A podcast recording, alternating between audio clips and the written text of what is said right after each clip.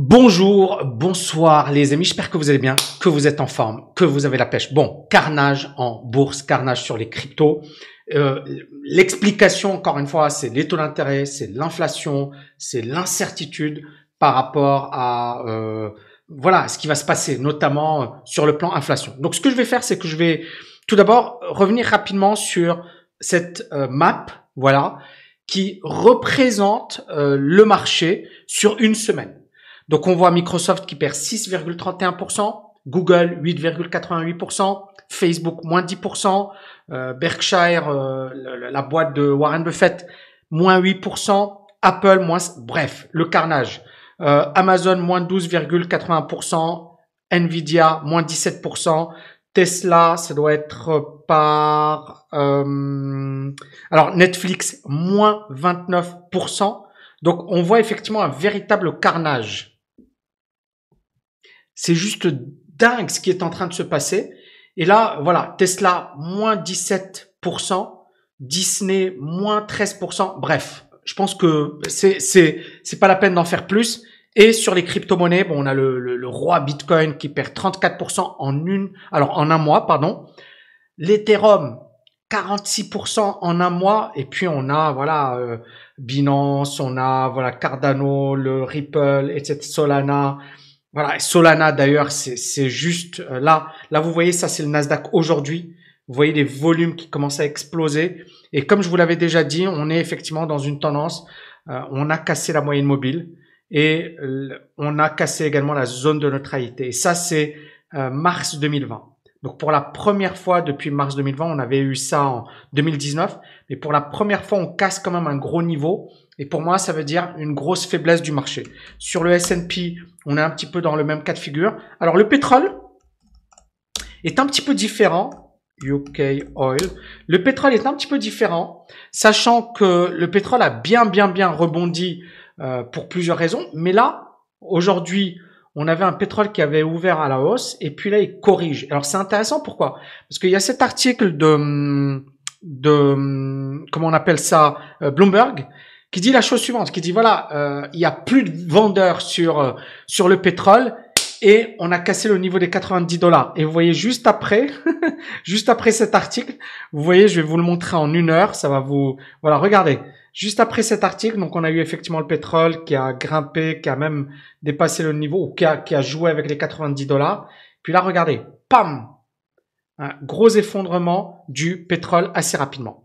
Alors, euh, qu'est-ce qu'il dit cet article? Très intéressant. Il dit que il y a plus de personnes acheteuses que de personnes vendeuses. Vous voyez ici, money managers hold more than 12 bullish WTI bets for every bearish one. C'est-à-dire qu'effectivement, on a toutes les personnes qui sont longues versus short.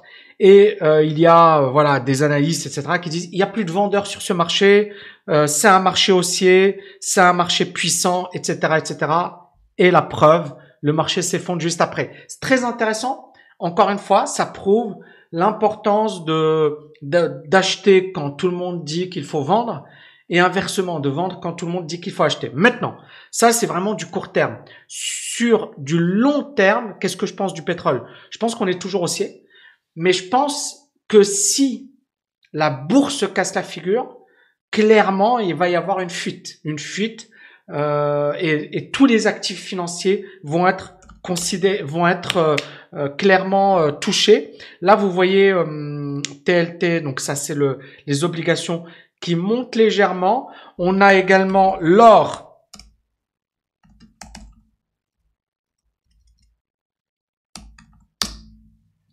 L'or qui fait pas grand chose. Et en fait, c'est assez incroyable. On est dans un marché qui aujourd'hui est un petit peu aux aguets et, et je pense que beaucoup d'argent c'est pas, je pense, et j'en suis sûr, il y a beaucoup d'argent en cash aujourd'hui. Il y a beaucoup d'argent qui est parti en cash. Parce que les obligations, on, on leur fait pas trop confiance. Pourquoi? Parce que euh, bah, les taux d'intérêt sont extrêmement faibles, les dettes sont importantes, et voilà. Même si normalement, d'accord, et on le voit bien, ça se comporte pas trop mal, mais c'est pas non plus la folie. Alors que les indices euh, sont en train de se casser la figure. Normalement, quand quand les indices se cassent la figure, les obligations prennent le relais. Ici, vous voyez, les obligations, euh, c'est bof bof. Et la raison, elle est très simple, c'est qu'il y a toujours un risque de hausse des taux d'intérêt, il y a toujours euh, l'inflation, le risque d'inflation qui n'est pas écarté, et puis la tendance sur les obligations reste vendeuse. Hein. Vous voyez ici, on est toujours dans une tendance vendeuse, on est toujours en dessous euh, des moyennes mobiles, en dessous de la zone de neutralité sur le RSI. Bref, c'est pas, pardon, c'est pas euh, super super. Vous voyez ici, on est toujours dans une configuration assez vendeuse. Bref, euh, cette semaine, on aura également pas mal de résultats importants. Apple, Apple, ça va être le 27 janvier. Microsoft, Tesla, Johnson Johnson, Visa, Mastercard, Chevron. D'accord? Donc c'est quand même des grosses, grosses boîtes. Pour le moment, les résultats sont plutôt positifs. Est-ce que ça a empêché la baisse de la bourse? La réponse est non. La bourse a continué. La, la, bourse, est-ce que ça a empêché la baisse de la bourse plutôt? Ben non, parce que on a aujourd'hui un phénomène de panique et ça n'a rien à voir avec les résultats.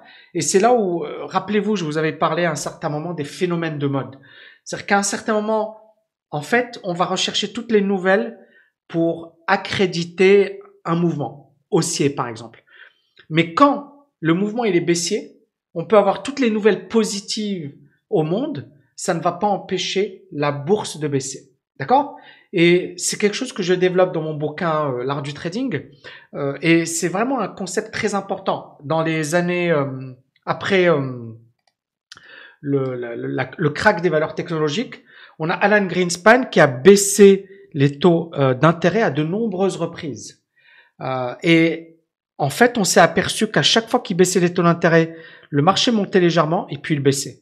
Puis à chaque fois qu'il baissait, il montait, il baissait. Il montait, il baissait.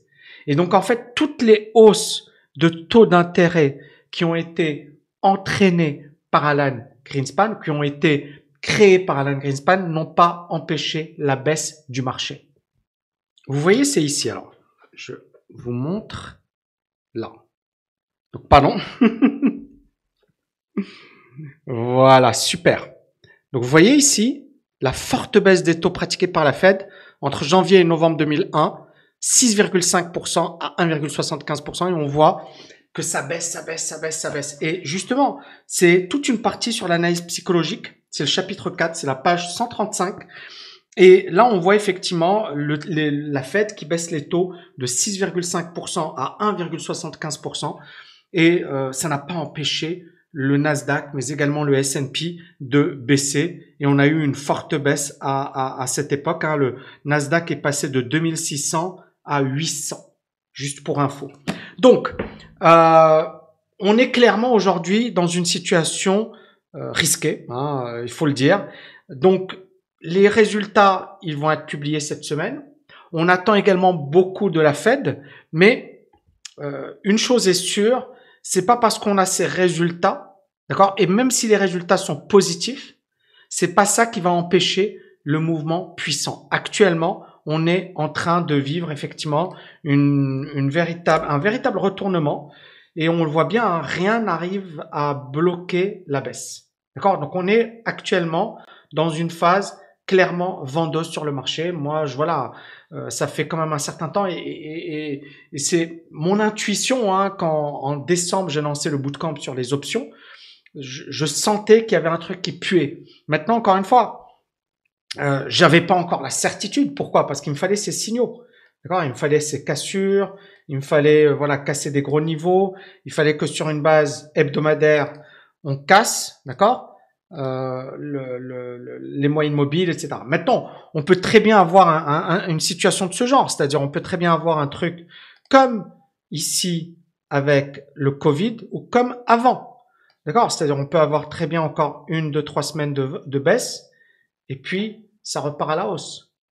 Pourquoi? Parce que les gens vont se dire oui, mais mon argent, et puis si l'inflation... Euh, Vous voyez ce que je veux dire?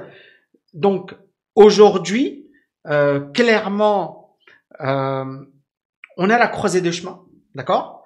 On est dans une situation où on sent que le marché il est très très faible et que ça peut ça peut vraiment euh, faire très mal, euh, surtout si la Fed ne calme pas le jeu. Et la Fed ne va pas calmer le jeu si elle va augmenter les taux d'intérêt, si elle se révèle très agressive. Si, si, si, si, si. D'ailleurs, le fait que le pétrole baisse aujourd'hui n'est pas forcément une mauvaise nouvelle. Pourquoi? Parce que le pétrole qui monte, ça signifie tout simplement de l'inflation, ça signifie tout simplement un risque de hausse des taux d'intérêt encore plus important. Et donc ça, c'est pas bon du tout pour les marchés. Et donc on le voit ici avec cet article où le Dow Jones, euh, voilà, continue de baisser euh, pour la septième journée consécutive. Dow Jones qui baisse, le Nasdaq, le S&P. Euh, on a également les. Alors ici c'est très intéressant. C'est, vous voyez ici les résultats. 74% des boîtes ont réalisé des résultats positifs, même si Netflix et Goldman Sachs, mais c'est pas voilà 74% des résultats sont positifs. Donc, normalement, les marchés auraient dû, vous voyez ce que je veux dire? Et donc, quand vous avez des nouvelles positives et que le marché baisse, ça veut dire tout simplement que la psychologie, elle est vraiment, vraiment, euh, vraiment euh, baissière. Et puis, on a bien évidemment toujours cette crainte de hausse des taux d'intérêt. Vous voyez ici les, les, les, taux d'intérêt qui euh, bondissent parce qu'on s'attend à une hausse des taux d'intérêt de la part de la Fed. Alors l'autre gros perdant, c'est le Bitcoin. Hein, 130 milliards de dollars wiped off, c'est-à-dire effacés du marché des cryptos en 24 heures. En 24 heures.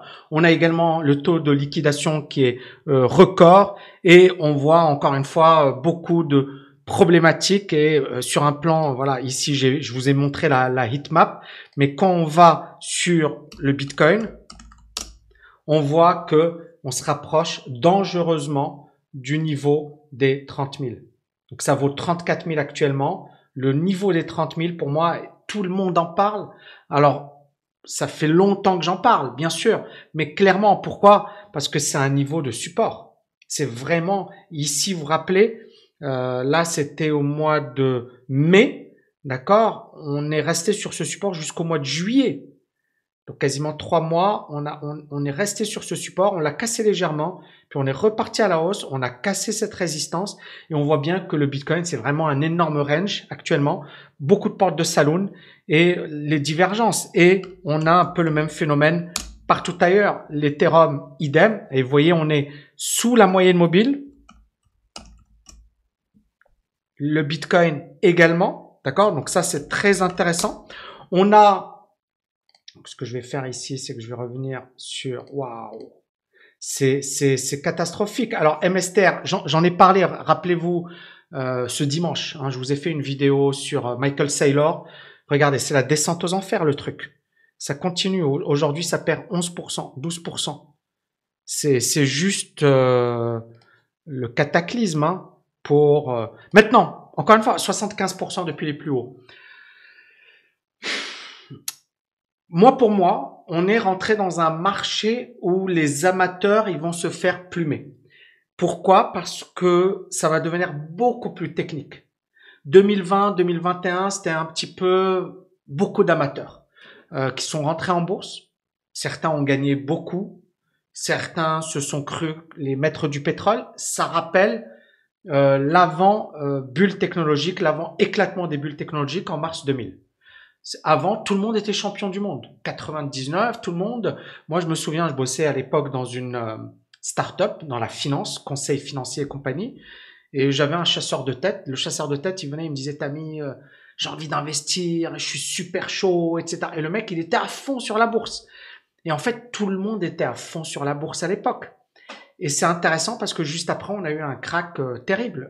mars 2000, beaucoup de beaucoup de particuliers euh, se sont ruinés euh, parce que certains ont vendu leur maison, certains et donc ils ont tout perdu. Donc sur euh, les cryptos, on est véritablement dans, dans, ce cas de figure. Coinbase, regardez, c'est l'hécatombe. Hein. Moi je voilà, c'est l'hécatombe. Alors bien sûr, vous allez me dire ouais, Tammy, on le sait. Bah oui, mais bon, désolé, hein, mais voilà, Shiba et ça, tout ça, c'est du weekly, les amis. Hein. Regardez, Coinbase, Coinbase perd 12,3%.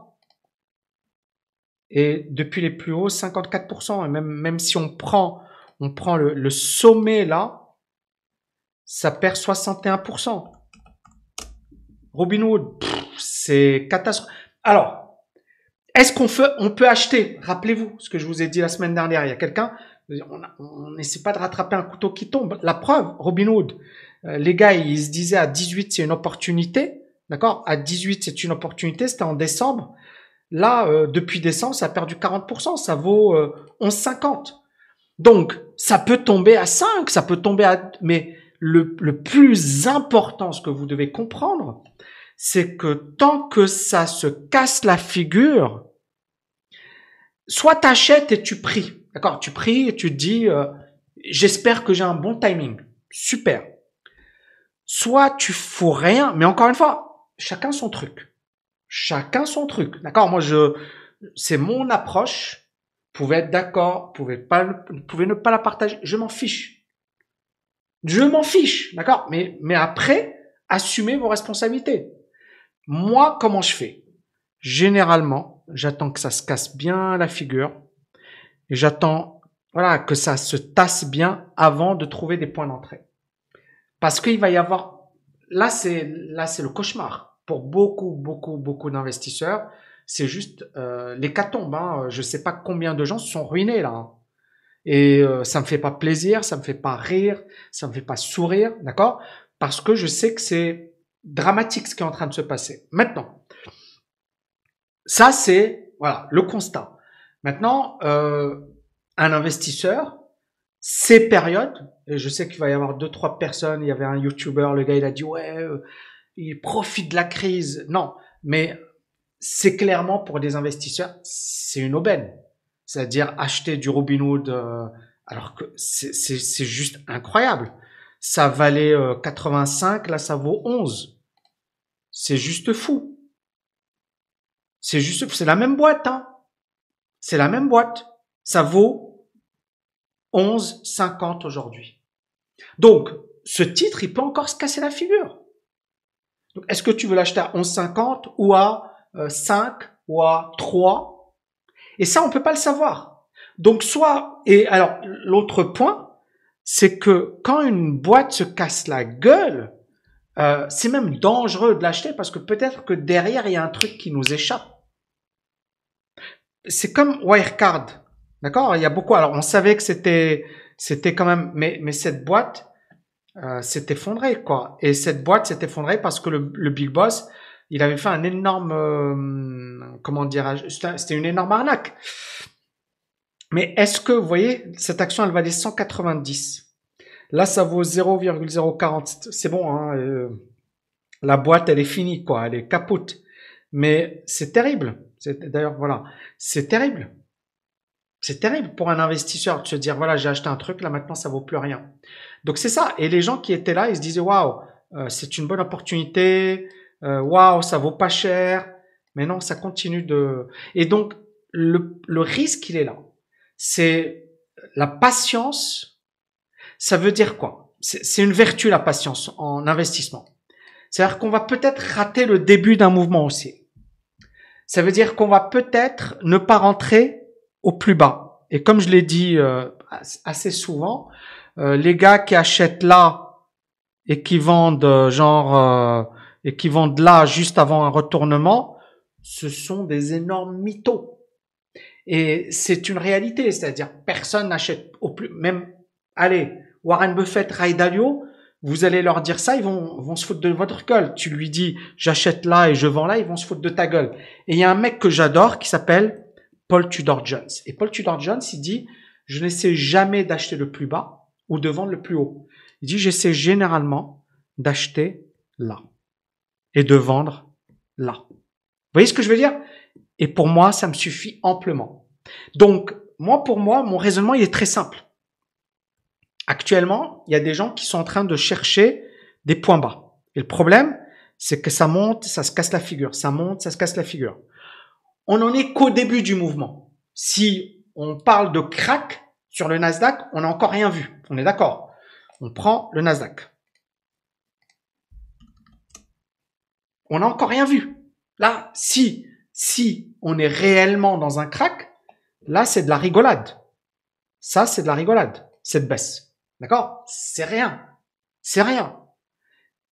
Et donc, soit on a un scénario du genre, ça repart comme si de rien n'était, mais dans ce cas, restez en ETF, pardon, restez en ETF et restez investi sur des choses que vous maîtrisez, pas sur des actions, et on le voit, le danger des actions. Travaillez les options également, l'objet du bootcamp qui arrive dans pas longtemps, et ça va être extrêmement puissant parce qu'on va aborder tous ces cas de figure. Donc ça, c'est la première chose. Mais pour les gens qui vont vouloir acheter des actions, etc., moi, pour moi, euh, si le, le crack se poursuit, il vaut mieux attendre véritablement la fin de la baisse. Cette fin de la baisse, elle peut prendre six mois, elle peut prendre 12 mois, elle peut prendre deux ans, ou elle peut prendre trois mois, mais ça c'était le Covid, mais c'était rien quoi. C'est-à-dire, c'est pas un crack. Le Covid, c'était pas un crack. Pour moi, c'était pas un crack. C'est juste une. Euh, mais derrière, il y a eu des, comment dirais-je, des moyens colossaux pour soutenir la bourse. Donc, là, on est véritablement dans une situation où le crack n'en est qu'à ses débuts. Beaucoup de gens vont se dire, c'est des opportunités, il faut acheter, il faut acheter. Et moi, euh, alors, bien sûr, si, je le dis, si tu as investi genre, voilà, genre Booster Plus, ce qu'on utilise, d'ailleurs là aujourd'hui sur Booster Plus, on n'est plus sur les actions. D'accord? Les, les signaux nous disent, il faut se mettre sur les obligations. Bon, si tu es dans une optique vraiment long terme, etc., euh, tu t'en fiches de la baisse et tu vas même en profiter pour faire du dessert. D'accord? Si tu es dans une optique stock picking et tu veux acheter des actions genre Robinhood, genre, euh, je sais pas moi, Coinbase ou Tesla, ou euh, c'est vraiment, vraiment, vraiment, vraiment trop tôt pour se positionner maintenant. C'est vraiment trop tôt. Moi, je pense qu'on peut avoir, et encore une fois, euh, je peux me tromper, je m'en fiche si je me trompe. Vous voyez, Tesla, ça pue. Et en fait, je pense qu'on va avoir véritablement euh, des points intéressants pour rentrer, pour se positionner. Et, euh, et clairement, voilà, c'est pas le moment. Moi, je pense. Après, je vais peut-être dire une énorme connerie, mais je préfère la dire maintenant et voilà. Donc Bitcoin, je pense qu'on est bon. Ensuite, on a donc on a voilà, on a toutes les valeurs Shiba qui se casse la figure, euh, Marathon, voilà, c'est c'est Kata, euh, Solana. alors Solana, ça valait ça valait quelque chose comme 256. Ça vaut aujourd'hui 87. Ça a perdu 66% depuis les plus hauts. Euh, Iota, voilà, le, le Dogecoin, voilà, tout s'effondre. Donc clairement, il va falloir être extrêmement vigilant parce qu'il y a beaucoup de gens. Alors, soit encore une fois, deux approches. Il y a l'approche timing. D'accord? On veut se positionner à un moment où le marché va reprendre à la hausse. Et donc, pour le moment, c'est trop tôt. On n'a aucun signal de retournement. D'accord? Soit on est dans une optique long terme. Et là, clairement, il y a du DCA et clairement, c'est intéressant. Pourquoi? Parce que ça se casse la figure et si on a vraiment une perspective long terme, ça veut dire 3 ans, 5 ans, 10 ans, on s'en fiche. Euh, ce qui est intéressant, c'est que ce crack sur les cryptos, il intervient en janvier 2022. Le précédent crack, il avait démarré en janvier 2018. Et ça a duré jusqu'en 2020, hein, rappelez-vous. Et donc 2018, 2019, 2020, et c'est en 2020, donc deux ans et demi avant d'avoir la reprise des cryptos. Donc on peut avoir un truc où ça va durer très très longtemps. Mais moi perso, je n'en sais rien. Voilà, je, suis assez euh, humble pour pour dire euh, que sais-je, sinon que je ne sais rien. Et, euh, et c'est tout d'abord sur les marchés, il faut avoir cette notion de d'humilité, de se dire qu'en fait tout est possible. Une fois que tu as ça en tête, quelles sont les meilleures stratégies dans le cas actuel? Point.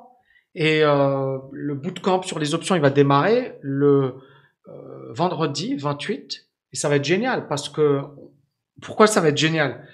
Parce que c'est une période euh, qui est extrêmement délicate.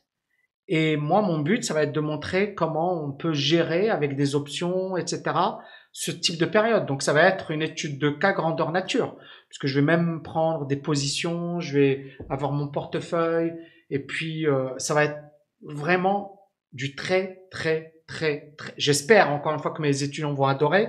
Ça va être du très lourd, mais voilà, les options. Il faut maîtriser les options aujourd'hui il faut être patient, d'accord? Si vous êtes du, sur du très long terme, du DCA, et puis pour moi, là on est dans de la pure anticipation.